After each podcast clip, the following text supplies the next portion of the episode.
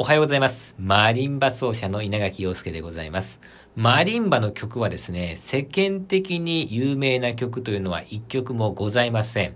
えー、となるとですね、マリンバの演奏会に行くと知らない曲がたくさん、まあ、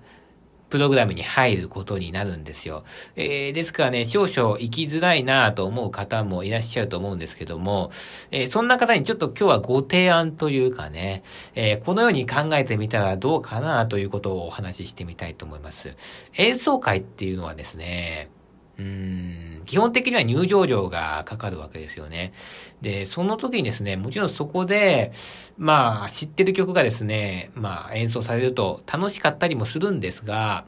しかし知ってる曲っていうのは、あの、お金を払わなくてもね、どこでも聴けるじゃないですか。テレビからでも、スーパー行っても聞こえるし、ラジオでも聞けるということで、せっかくお金を払って聞くんだったら知らない曲を聴いてみる。これの方がね、お金を払う価値があるのではないか。お得なんじゃないかなって私なんか思ったりしますけども、いかがでしょうか？そんな考え方で、もしね、よかったらマリンバの演奏会、足を運んでみてください。それでは今日も良い日をお過ごしください。